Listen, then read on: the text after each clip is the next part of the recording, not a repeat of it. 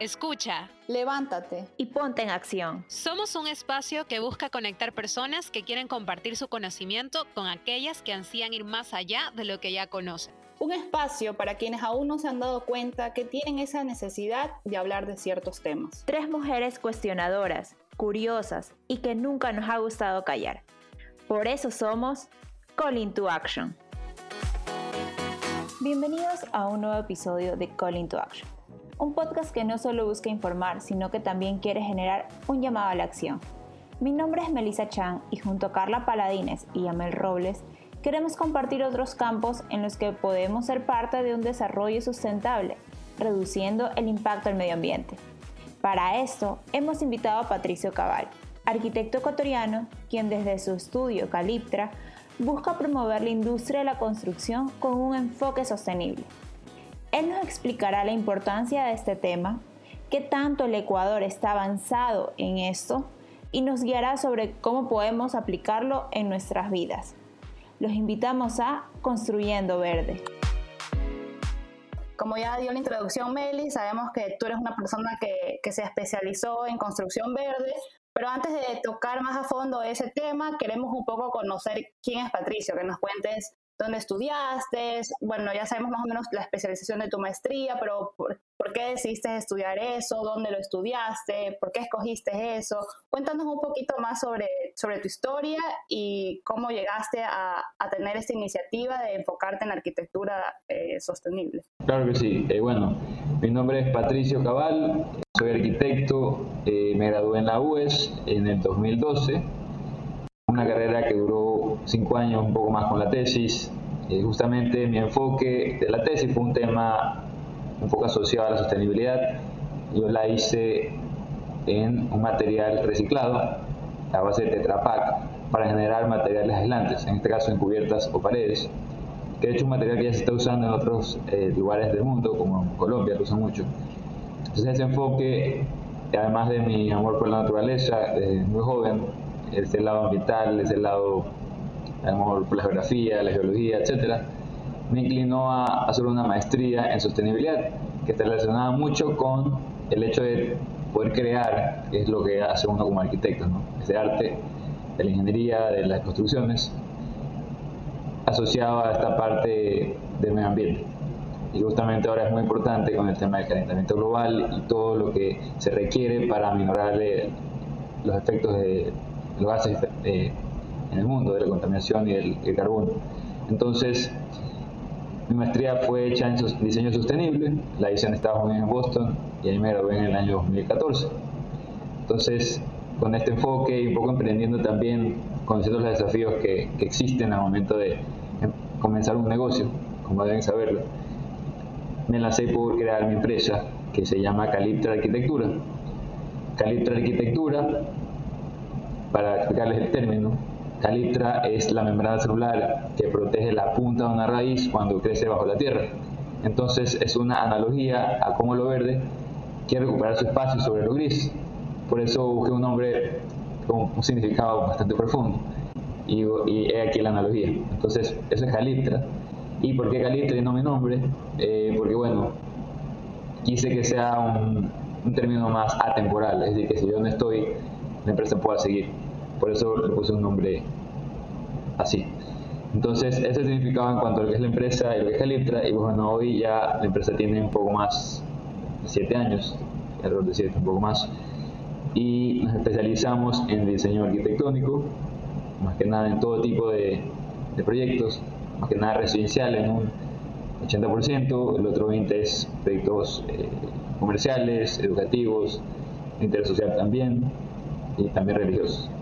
Eso en cuanto a Caliptra, en cuanto a actividades, también Caliptra está involucrado en el tema de sostenibilidad. Yo, además de mi, mi carrera como arquitecto y esta maestría, soy acreditado profesional LEED.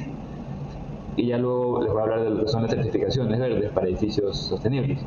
Entonces tengo esta acreditación como profesional que me da esas pautas y esos lineamientos, me las ha dado para poder proponer proyectos que se alinean a esta metodología de diseño. Eso es un poco de lo que soy yo, de lo que son mis empresas y, bueno, eso. No, definitivamente qué interesante. Eh, primero, que pudiste conectar eh, tu carrera profesional con algo que te preocupa muchísimo, que en este caso es el ambiente. Eh, es muy interesante cómo conectaste estas dos cosas e incluso conectaste tu, tu, de alguna manera, pasión por, o preocupación por cuidar eh, la tierra a la que todos pertenecemos, para incluso plasmarlo en el nombre de esta empresa temporal, que eso también me, llamó mucho la atención, porque de eso se trata, no quedarte tú como la persona que va a hacer algo, sino ver la manera en que esta idea, en este caso un proyecto sustentable o construcción sustentable, eh, no se quede solo contigo, sino que quede para, para las siguientes generaciones. Así que es súper, es algo que tenía que decirlo. Y bueno, también un poco eh, entrando ya en este tema de, de, lo que tú te estás dedicando, de lo que estás trayendo a Ecuador, incluso hay muchas personas que nos, cuando escuchamos la palabra construcción sustentable, o sea, directamente lo linkeamos al tema verde, que puede ser usar focos que ahorren energía o eh, medios que te ayuden a disminuir el consumo de agua, pero de alguna manera en algún momento creo que con las chicas compartimos de que no necesariamente está vinculado a que tengas un foquito que ahorra energía. La sustentabilidad puede ser o venir de otras, de otras partes, puede estar vinculado a lo social, por ejemplo. Tal vez tú, que ya has estado un poco más, eh, eres especialista en el tema, nos podrías en breves palabras o una manera más clave, más clara, eh, expresarnos qué significa realmente esto de la construcción sustentable. Bueno, un poco para que comprendan lo que es sostenibilidad como un todo, de manera general, ser sostenible es no comprometer los recursos de las futuras generaciones al uso que le das en el presente a esos mismos eh, recursos. Entonces, pensando en eso y asociándolo a la parte ya de construcción, es emplear de la forma más consciente, por decirlo así, posible, los materiales, todos los recursos, tecnologías, ingenierías en una edificación. Entonces para eso hoy, ya el mundo globalizado te ofrece muchísimas opciones y muchísimas formas y alternativas para lograr una construcción un poco más verde, porque no siempre vamos a lograr ser totalmente carbón neutros, totalmente cero ecológicamente, eh, o sea, totalmente verdes, pero hay maneras y estrategias de lograrlo. Entonces, una, una edificación sostenible te lleva a analizar y ser un poco más indagador en el tema de cómo vas a iniciar o llevar a cabo un proceso constructivo. Comenzando con el diseño, que es lo más importante. Eh, ubicarnos en el sitio, analizar el contexto, ver el tema de la influencia solar, del viento, de las lluvias, eh, si, hay peligros de inundaciones eh, o estás en una ladera donde quizás el sol es bueno o hay peligros de terremotos, qué sé yo, todos los factores externos que podrían afectar esta edificación, sea vivienda, comercio, lo que sea. Entonces, eso, eso como primer paso. Para ello es importante tener el profesional adecuado que te guíe y te sepa eh, saber llevar a donde tú como cliente quieres eh, alcanzar los objetivos que tú quieres alcanzar. Y como segunda cosa, tenemos también el tema ya de entrar en la parte de ingenierías. Con ingenierías me refiero ya a todos los diferentes sistemas que involucran una, la habitabilidad y la vida de un edificio. Este tema del agua, que tú mencionabas, de la energía, que es muy importante, el tema de los recursos y materiales, también el tema del, entorno, y eso ya lo vimos, y la parte también de innovación, de cosas que tú puedes eh, sugerir y proponer y que tal vez den un plus más que tú ni siquiera lo habías pensado. ¿Ya? Entonces, todo eso, ese compendio de, de, conceptos y de acciones son los que hacen que tu construcción sea más sostenible. Eh, luego ya está la parte ya de costos, que es lo que detiene muchísima gente en quizás adoptar o no alguna otra tecnología verde o sistema o estrategia sostenible. Justamente eso que te quería preguntar, este, aquí en Ecuador vienen personas buscando como que decirte así, como que sabes que quiero que mi casa sea lo más sustentable posible, o eres más tú, digamos, el que toma la iniciativa a veces de proponerle a tus clientes este, ciertas ideas, porque yo siento que acá en Ecuador, como podremos ver aquí en Guayaquil, sobre todo la manera en la que la ciudad se ha expandido y ha crecido ha sido de manera totalmente desordenada. Entonces, como que digo yo, ya existe esa visión en las personas que están tal vez eh, cambiando su casa o personas más jóvenes que construyen su casa por primera vez tienen esa iniciativa de decirte a ti como su arquitecto, como que sabes que quiero hacer esto o, no todavía? Sí, cada vez hay más conciencia en este aspecto. Eh, nosotros jóvenes y las futuras generaciones, inclusive gente ya un poco de mayor edad, que ven esto como una necesidad urgente, me han solicitado poco a poco este tipo de requerimientos. Con eso te digo que quiero una casa quizás que le genere un ahorro en el consumo de energía, por ejemplo. Para ello hay que ver qué tipo de implementos o, piezas o tipo de luminarias, por ejemplo, vamos a, querer incorporar en una casa. Y no solamente eso, sino también los materiales que uno vaya a implementar. ¿ya? Sí me ha costado bastante tratar de que este chip se incorpore en las cabezas de las personas, porque como siempre lo digo yo a, a conocidos amigos, aquí son bastante cortoplacistas, esa es la contra. Quieren ser verdes, pero, pero dicen, no, no, no, es que me cuesta demasiado y sabes que mejor no voy a hacerlo esto, vamos por lo tradicional. Entonces ahí como que eso es lo que los detiene y, volvemos a damos vuelta atrás. Entonces, ¿qué es lo que pasa? Que este tipo de, de esta motivación que viene un poco también guiada, llevada por lo que está sucediendo en, el tema climático mundial, si no va de la mano con políticas adecuadas de las, entidades, esto se detiene. Entonces, tiene que haber incentivos. La gente sin incentivos no lo hace, o lo hacer muy poco. ¿ya? Es así que requerimos que las entidades municipales de distintos cantones alrededor del, Ecuador, del país, hablando de, este, de esta nación, sean más insistentes en este tema y rigurosos en, implementarlas. Que no se quede como una idea, sino que de verdad se lo haga como ya lo están logrando otros países de la región. Colombia ya maneja muchísimos proyectos que tienen certificaciones, que ya luego voy a hablar de las que son las certificaciones, y te dan beneficios fiscales, ¿verdad? Hay ahorros en el impuesto predial o, te permiten eh, quizás eh, irte, aprovechar los, los terrenos, irte más para arriba en vez de crecer horizontalmente. Claro, como que te incentiva. Ajá, de que Guayaquil ha crecido súper aleatoriamente y desordenadamente es un poco a la falta de cultura en este tipo de, de aspectos. ¿no? Hemos crecido horizontalmente, mayor consumo de tierras, mayor expansión, mayor consumo de movilización, porque tienes que desplazarte de lugares más lejanos para llegar a tus hogares o tus trabajos, etc. Es un poco lo que el, ya el nuevo urbanismo ha tratado de, de cambiar, ¿no? cambiar esa, esa mentalidad, hacer todo más condensado, todo más cercano, evitar este, este desplazamiento excesivo, este sprawl, como le llaman en el, urbanismo, el término más técnico.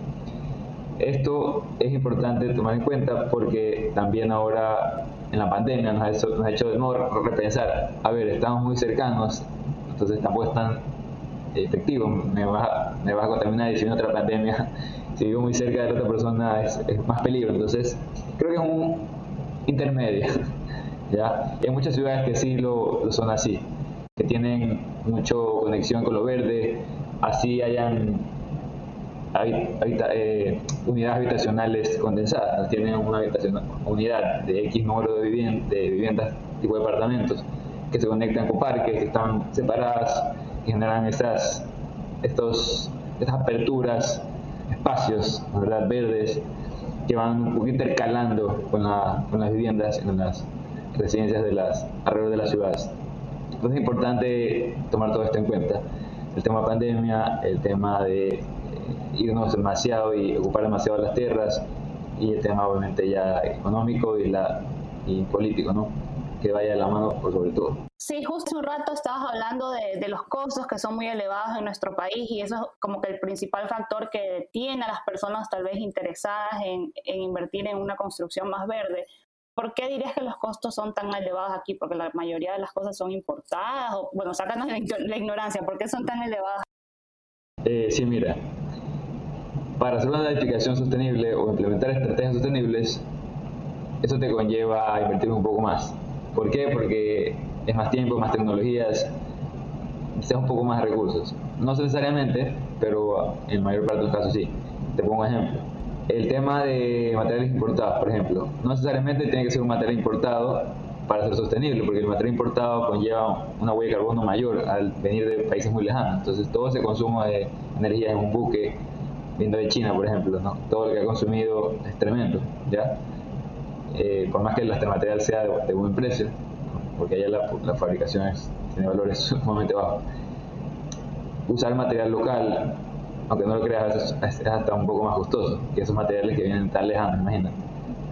Entonces, eh, eso, ese lema o ese eslogan de apoyar lo local sí hace mucho sentido porque es un ahorro en muchos sentidos, ¿verdad? En muchas áreas, aspectos.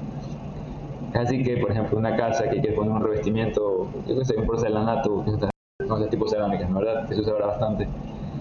Y proponer quizás unas fachaletas locales, qué sé yo, que van con un estilo arquitectónico un poco más linkeado a lo natural, a lo orgánico, está generando muchísimos beneficios. Eso, como para ponerles un ejemplo. ¿ya? Ahora también el tema de una casa, toda la envolvente, ¿no? si hablamos de una, una vivienda, tenemos lo que son las paredes, tenemos las ventanas, puertas, techos, ¿verdad?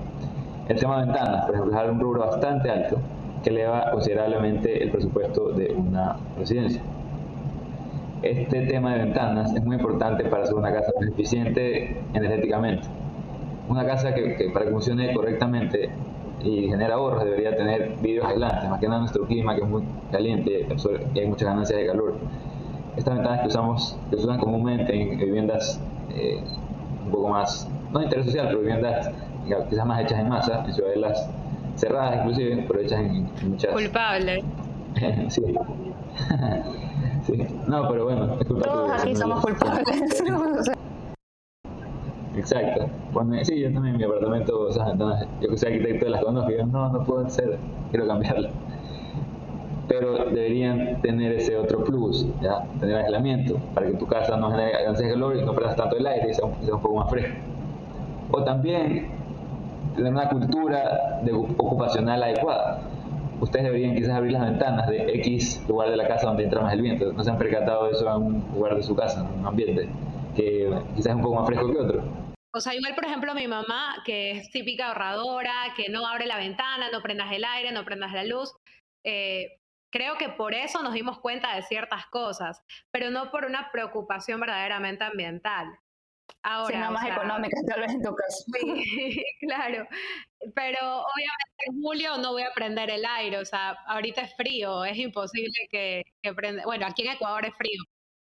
Exacto, aprovechen las épocas de, de verano, para nosotros que llamamos que son más frescas, usen la ventilación natural, entonces, eso también genera ahorros. Bueno, eso me, me, fui un poco de lo que está hablando, pero el tema de, ahorros, eh, sí, las construcciones estas estrategias sostenibles pueden generar un poco más de costos, que será un 20-30% más, pero a la larga nos permite un ahorro que vale la pena. Es más una inversión entonces. Correcto. Se venga en unos 5 años, quizás hasta menos, dependiendo de qué tanto tú vayas implementando. Entonces, están todo lo que es la envolvente de la casa, sus materiales y sus sistemas. Ahora hay muchos sistemas, por ejemplo, de climatización. Estoy viendo que tienen un aire, eh, todos tienen una, un split en sus cuartos. Estoy viendo ahorita que estamos haciendo la, entrevista y sus cámaras. también equipos de splits que tienen, que son inverters, que son más eficientes. Entonces, irnos también por cambiar equipos que ya vayan generando ahorros, que te cuesta un poco más, pero tu planilla va a bajar considerablemente, ¿no verdad? Eso, también sistemas de las piezas sanitarias que tú usas. Puedo ir cambiando. Hay unas que son que arrojan menos agua al momento de hacer la descarga. Eso es un punto súper clave, cómo se desperdicia el agua cuando uno baja la válvula. Es, es impresionante. Así es, las, piezas antiguas descargaban totalmente en exceso de agua, terrible. Entonces lo que hacen ahora los nuevos eh, sistemas de, piezas sanitarias es que generan un ahorro, porque la descarga es mucho menor, siendo un poco más potentes. Lo mismo sucede con las llaves y frías de, de los lavamanos. Entonces, podemos ir poco a poco eh, haciendo esos cambios, vayamos a, las tiendas, preguntemos a estos proveedores, seamos un poco más curiosos eh, en cuanto a los datos, ¿verdad? Y vayamos implementando si queremos hacer mejoras en nuestra casa y cambiar nuestro estilo de vida con estas pequeñas eh, cambiecitos, ¿ya? Quizás abrimos tu ventana para que sea un poco más fresca la casa, en épocas de verano ábrelas, eh, mira qué split tienes, compra otro, porque invierno normalmente tienes que prender el aire, hace demasiado calor y la humedad terrible en Guayaquil, yo entiendo. Eh, y lo mismo con las piezas sanitarias, y también, este, bueno, ya luego si es una casa nueva, pues el tipo de piso que pongas, o el tumbado, si vas a poner aislamiento en las paredes, a veces construyen no solamente con bloques, sino que ponen algo más. En verdad el bloque en nuestro clima es súper permeable, o sea, si tú vienes un día ahorita en esta agua que es fresca y es un solazo, por ejemplo, entonces vas a tu casa y en la noche y está más caliente que afuera, porque todo el calor ya pasó. Entonces, si no has abierto las ventanas, se va a concentrar ese, ese aumento de temperatura. Se va a sentir más caliente el interior de la casa. que por eso abrir las ventanas, porque el, el aire vuelve a escapar. Porque el bloque no ha llevado un aislamiento en la parte de dentro de la casa. Debería, deberíamos construir un aislamiento, pero si no hay aislamiento, ok, abre las ventanas y deja que el aire escape. De hecho, las ventanas altas sirven un poco para eso, porque el aire caliente es más, es más liviano y sube.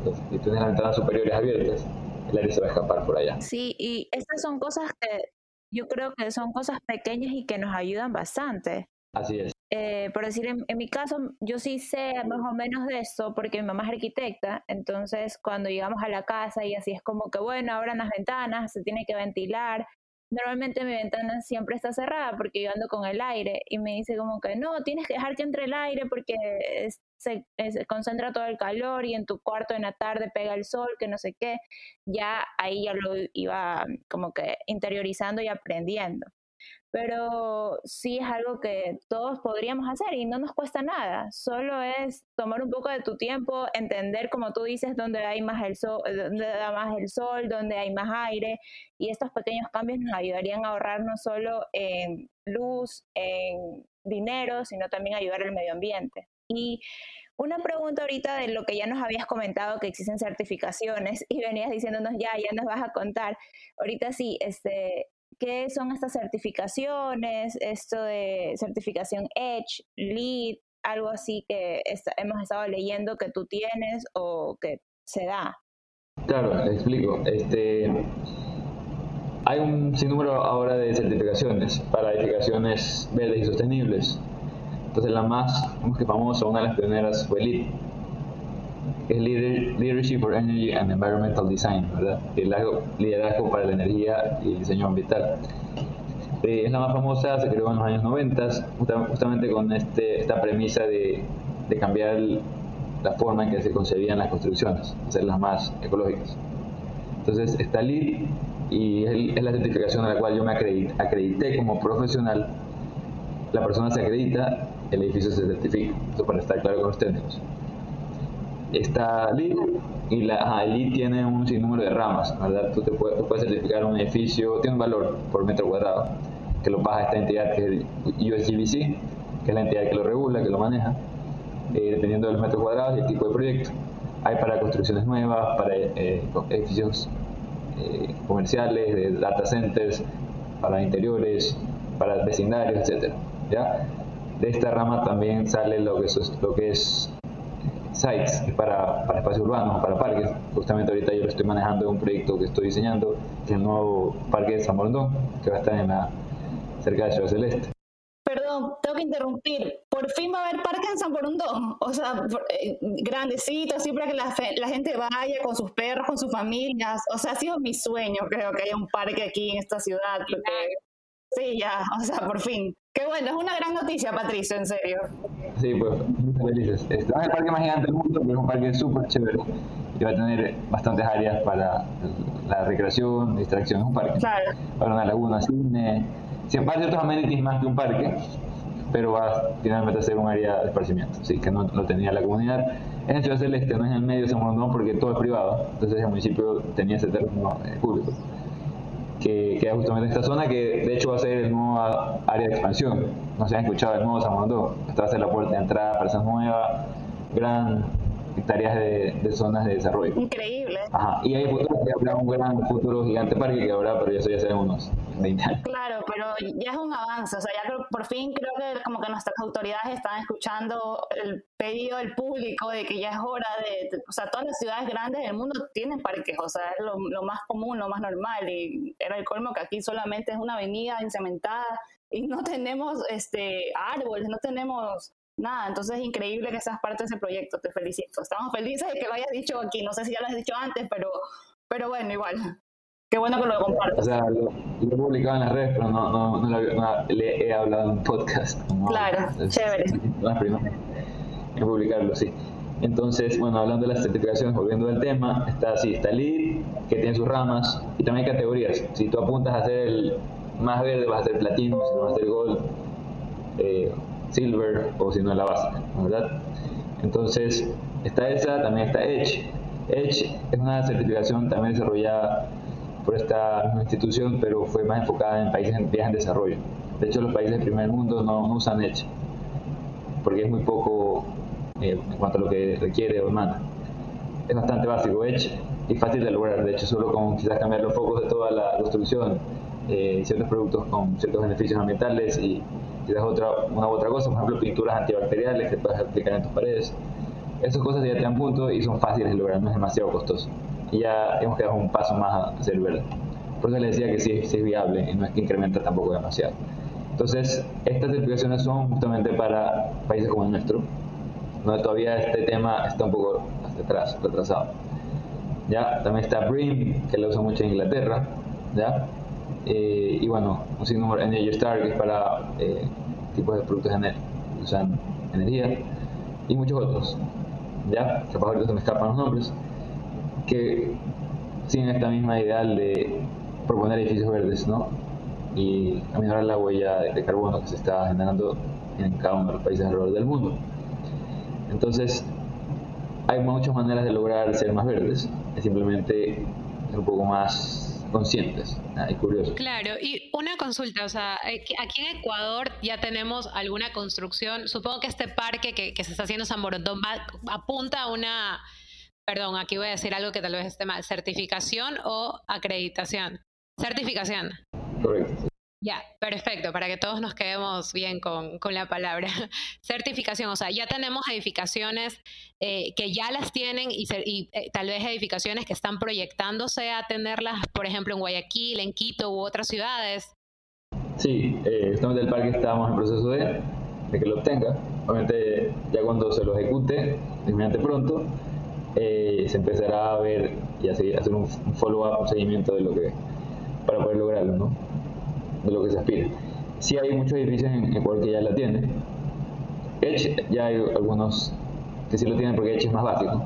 Hay edificios de Pronovis que lo tienen, creo que es el nuevo que se está haciendo en Puerto Santana, que ya se inauguró. Es Edge, sí. Como te digo, no es tan complejo este Edge, pero Lead sí es mucho más riguroso. Entonces, eh, un, proyecto muy, muy interesante que no sé si lo han podido visitar es el aeropuerto de Galápagos. El aeropuerto de Galápagos. ajá. Yo sí he ido, sí sabía y tiene hasta la parte VIP súper bonita, pero todo es ecológico, creo. Sí, es súper chévere. Eh, no es aire acondicionado, usan simplemente unos ventiladores casi industriales gigantes. Full paneles solares eh, para la energía, capturar energía solar cubiertas reflectivas, eh, en sistemas de aguas grises también. los implementos que usan son espectaculares, los materiales también de fácil mantenimiento, eh, vegetación nativa en los alrededores, porque Galápagos es un parque nacional y no puedes quizás tocar mucho. Entonces eso es súper interesante y valdría la pena que un rato la visiten y vean cada aspecto del, cada aspecto del, del edificio. Es, Maravilloso. no, igual aquí. es un gran ejemplo en Sí, tiene una certificación LEED Gold, si no me equivoco, que es una menos que la Platinum. Ok. Sí. Ese edificio, en Quito hay otros, no me recuerdo cuáles. Me parece que uno es un edificio de una, empresa que también maneja este tipo de. Uribe y, y, algo. Quiero ver en Sharpbox tiene algún edificio certificado, si no, no lo sé con certeza, pero sí, seguramente. Los sí. que más construyen. Sí, y, y, bueno, en Guayaquil, en Guayaquil, eh, Plaza Batán, aquí cerca de nosotros tiene certificación. Qué interesante. Eh, Kiwi, tiene, Silver, ajá. Silver para espacios comerciales. Ajá. Y Plaza también. Eso es súper interesante, porque algo que yo le decía a las chicas, sí tengo curiosidad de saber cuáles son estas edificaciones, porque, a ver, o sea, como tú dices, no es fácil lograrlo, eh, sobre todo porque no me estás ni siquiera mencionando la Edge, sino la LEED. Entonces, ha de ser un poco más complejo. Y creo que cuando no hay nada más bonito que entender qué hay detrás de un proyecto en el que uno está, que hay detrás de algo en lo que te pones, que hay detrás de una edificación a la que visitas. Entonces, eh, qué interesante para los que vayan a ir algún, los que quieran hacer turismo y se vayan a Lápagos, pues desde que pisen el aeropuerto sepan que ahí hay bastante trabajo. Y para los que están en Sambo también, Guayaquil, cuando vayan a Plaza Batán, aquí no recibimos nada por, hacer publicidad, pero nada, o sea, a valorar este trabajo que, va más allá de, de lo comercial, sino como que una edificación que busca, eh, según la certificación, preocuparse por el medio ambiente, que es lo que, lo que hay que valorar. Desde ahí ya yo veo un call into action, valorar este tipo de, edificaciones. Sí, sí, totalmente, porque como te digo, no hay muchos incentivos, es un poco más un sello verde, es, decir, que tú fuiste consciente en, construir tu, proyecto. Entonces, eso hay que valorarlo justamente. Ahora, tú lo ves el proyecto y dices, pero ¿por qué es verde? ¿Qué tiene? A ver, se lo voy a explicar. ¿Qué tiene Plaza Batán y por qué creen que es verde, chicos? Eh, por los materiales, tal vez.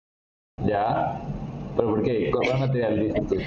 eh, no, no, no sé, tal vez, como tú nos decías, los revestimientos o las piedras, no sé. Yo me acuerdo algo mi mamá me, me, me explicaba, mi mamá y mi papá, los dos son arquitectos, pero yo no quise ser arquitecta.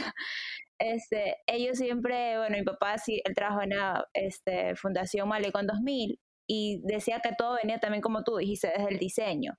Entonces que el diseño este yo qué sé que las aguas permitían que caiga y ese y ese esa caída del agua ayudaba a que no sé en algunos casos era la parte de energía o también que hacían el aprovechamiento de la luz del sol en ciertas áreas. No sé si estoy yo ya mal. no quiero responder porque creo que Meli me dejó. No, pero aparte también algo que creo que también es visual para los que no se, tal vez no sabemos mucho, a mí me llama mucho la atención como usuario que puedas ir y llegar en bicicleta o puedas cargar tu carro si es que tienes eh, carros eléctricos, bueno, tal vez aquí no todos tengamos, pero llamó la atención.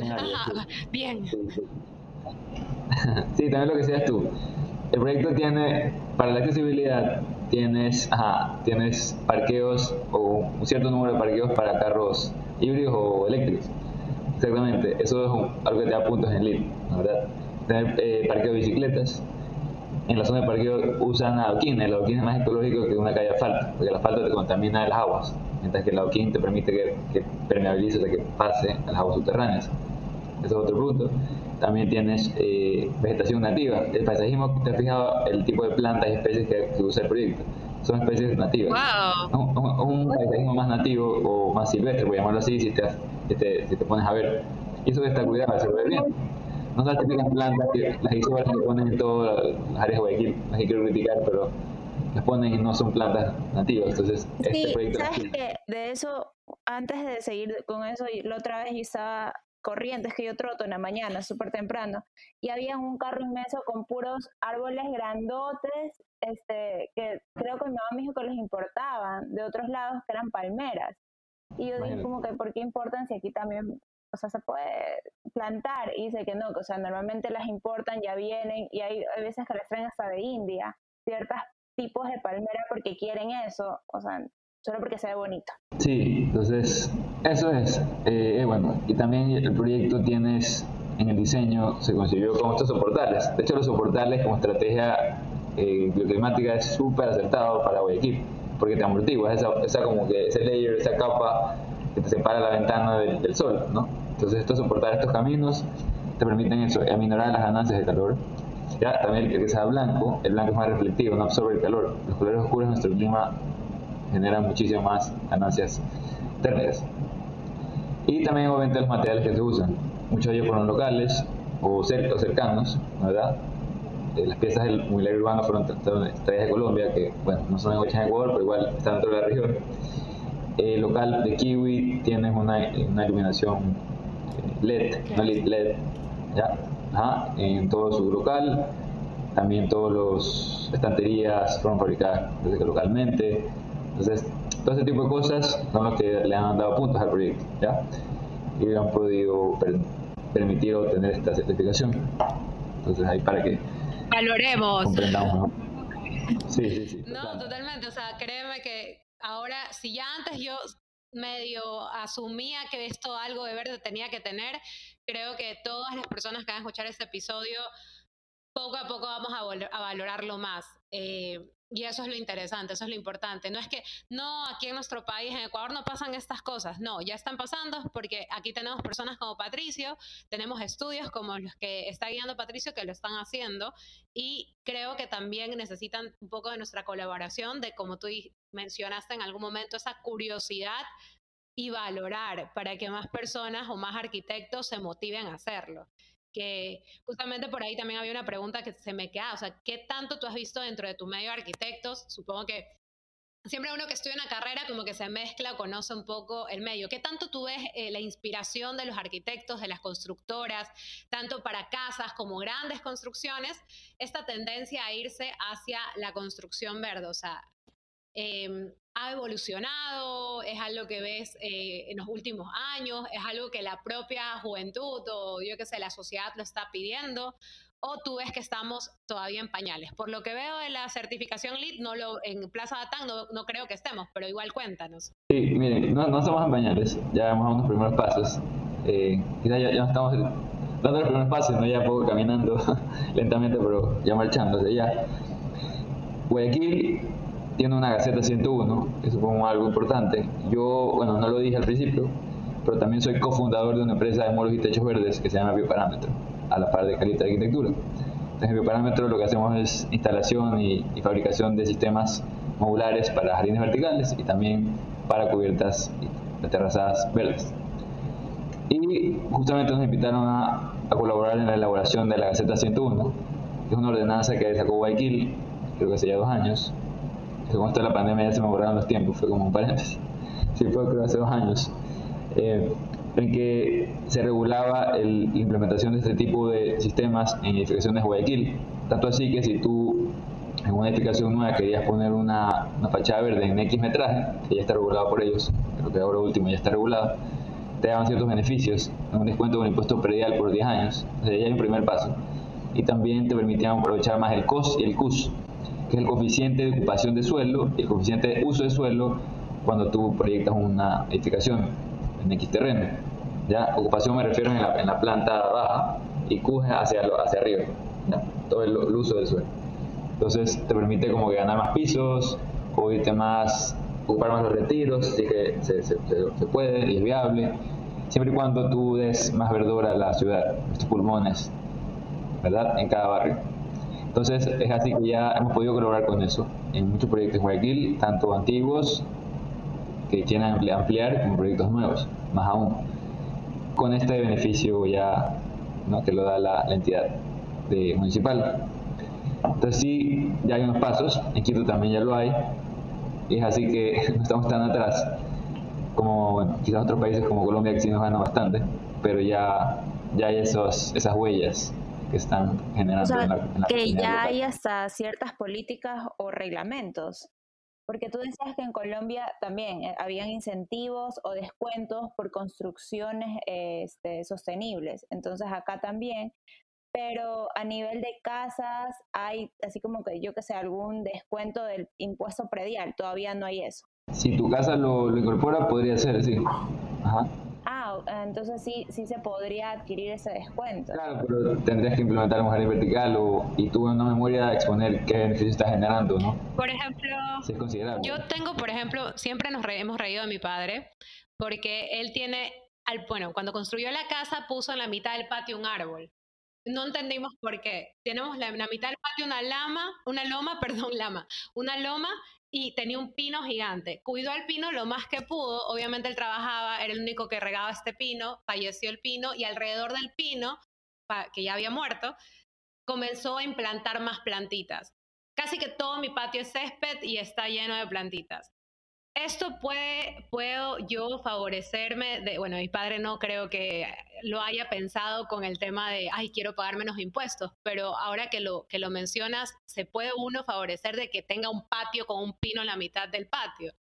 No sé si en eso que ya ha estado hecho tiene algunos años, ya está un proyecto más consolidado, pero proyectos nuevos o de ampliación sí, sí te lo permite. Entonces, capaz si quien hizo un piso más, qué sé yo, o hacer una suite atrás en el patio y lo, y lo y lo valías de esa forma, quizás poniendo un techo verde en esa nueva construcción, qué sé yo, un jardín vertical en el muro de tu casa, capaz ahí sí te lo, te Ah, o sea, es cuestión de permisos más que de, de disminuir impuestos.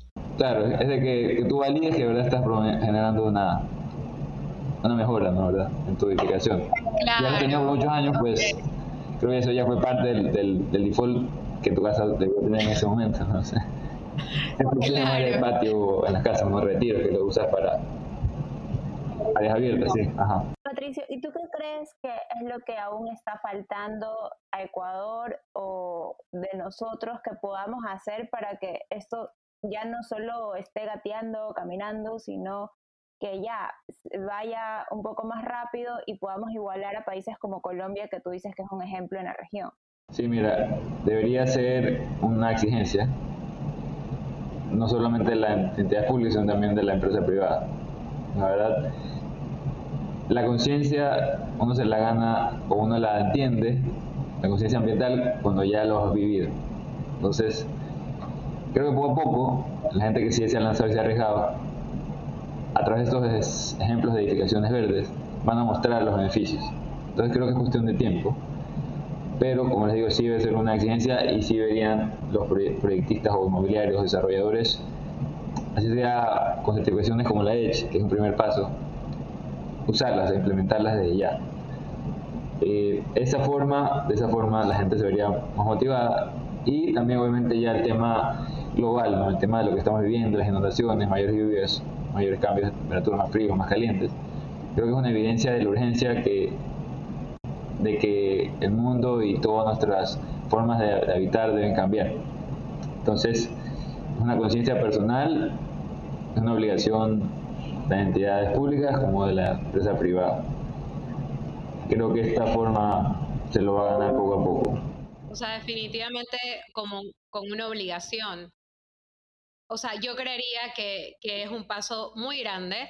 Eh, por ejemplo, en temas de reciclaje veo a más personas vinculándose. Eh, tuvimos un episodio con Mi Casa Verde, eh, que es una chica que, Vero Batiño, que la, verdad le tenemos mucho cariño. bueno, ella recoge la basura de productos inorgánicos en la casa de las personas que desean por voluntad reciclar. Pero creería yo, sí, es súper interesante, la verdad. Igual eh, es un servicio muy interesante y hay muchas personas que lo desean. Pero yo sí me pregunto, ¿cuánto estaríamos reciclando si todas las familias solo en, en la zona de San Borondón reciclarían? Si fuera una obligación. Entonces yo sí creo que tal vez no le puedo implantar a las empresas constructoras mañana mismo quiero que construyas todo verde porque es un proceso, pero si nadie lo incentiva, ¿cómo? O sea, ¿dónde? el problema es que necesitamos más personas conscientes de la importancia del ambiente en distintas aristas, reciclaje, ropa, moda, construcción, para que, para que, pero dentro de los hacedores de política, como lo mencionó en algún momento Ariana Franca, para que, para que hayan obligaciones que nos incentiven. Pero bueno, hasta que esto suceda y haya un hacedor de política que lo incentive, sí creo que sería muy importante, tal vez nos puedas compartir unos cuantos tips, especialmente para las personas que quisiéramos construir o queremos tener una casa o construir un departamento, de qué puedo hacer yo más allá de lo que me ofrezca la constructora. Y por ejemplo, en, el caso de las personas que ya tenemos una casa, ¿qué puedo hacer yo hoy para mejorar eh, y poder estar a favor de una construcción verde? que de, alguna manera tenga un impacto positivo, porque siempre vamos a impactar, pero o menos negativo al planeta. Sí, primero que nada, bueno, si queremos, por ejemplo, remodelar, ya como para empezar a dar tips y ejemplos, deberíamos, por sobre todo, al momento de hacer adquisiciones de materiales, siempre pedir fichas técnicas, entonces saber de dónde proviene el material, ver qué opción es la más adecuada para nuestro hogar. De ahí, un poco yéndonos a la parte de, de sostenibilidad, en cuanto a hasta los colores que tú vas a usar. Así es una zona donde le da mucho el sol, entendiendo por el tema bioclimático. Usa colores quizás más claros que no absorban tanto ese, esas ganancias de temperatura en tu interior. Que sepas cómo se comporta tu hogar. Que lo habites de una forma más consciente, como les decía el tema de las aperturas de ventanas, por ejemplo.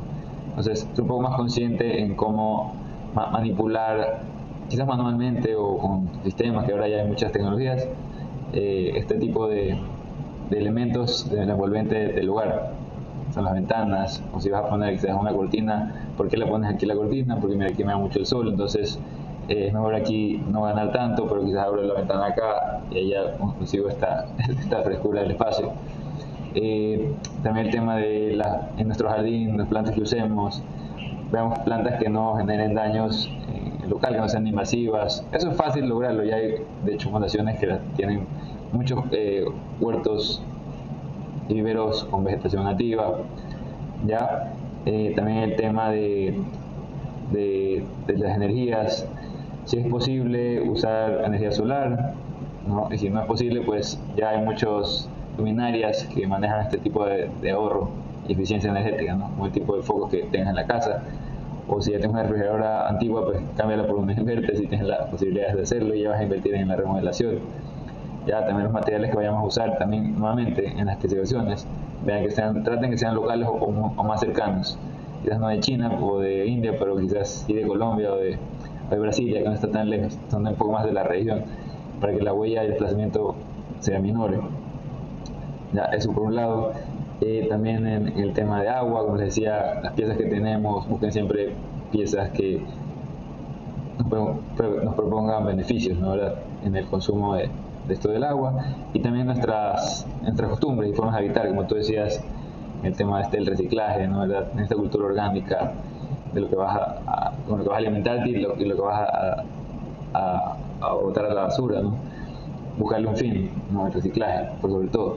También despojémonos de cosas que no usamos, llenando de cosas también dentro del hogar, eh, primero que nos genera una, una, un estrés, llamarlo así, en, el habitar tu, tu casa, no que de esas cosas, regalémonos, quizás hay gente que más lo necesita o lo necesita mucho también, en verdad, eh, quizás hasta si quieres pintar tu cuarto y hay pinturas también antibacteriales eh, o, la, sobrecama que uses, eh, también que sea antialergénica, todo este tipo de, cosas ayudan muchísimo. ¿ya? El tema de la climatización, que les hablaba también, del aire, ver equipos eficientes, la verdad, eh, si vamos a cambiar las puertas, que sea madera con certificación FSC, que son bosques de, de crecimiento más rápido, no son tan invasivos. Eso, eso las empresas grandes como Pelícano y otras más tienen eso ya en el sello y tú eso no lo sabes. Entonces, siempre compra por ese tipo de, productos que vienen de bosques así, renovables, ajá, de rápido crecimiento. Y ahora ya hay muchísimas opciones en eso.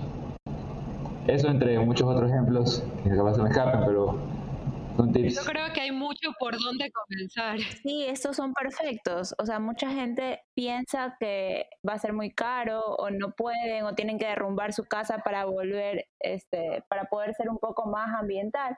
Pero no, son pequeños cambios que ya vemos que sí eh, son factibles, eh, no nos va a tomar toda una vida y que solo son cambios tal vez de hábitos, como tú dices, ser un poco más minimalistas y tomar un poco más de conciencia en la forma en la que uno vive.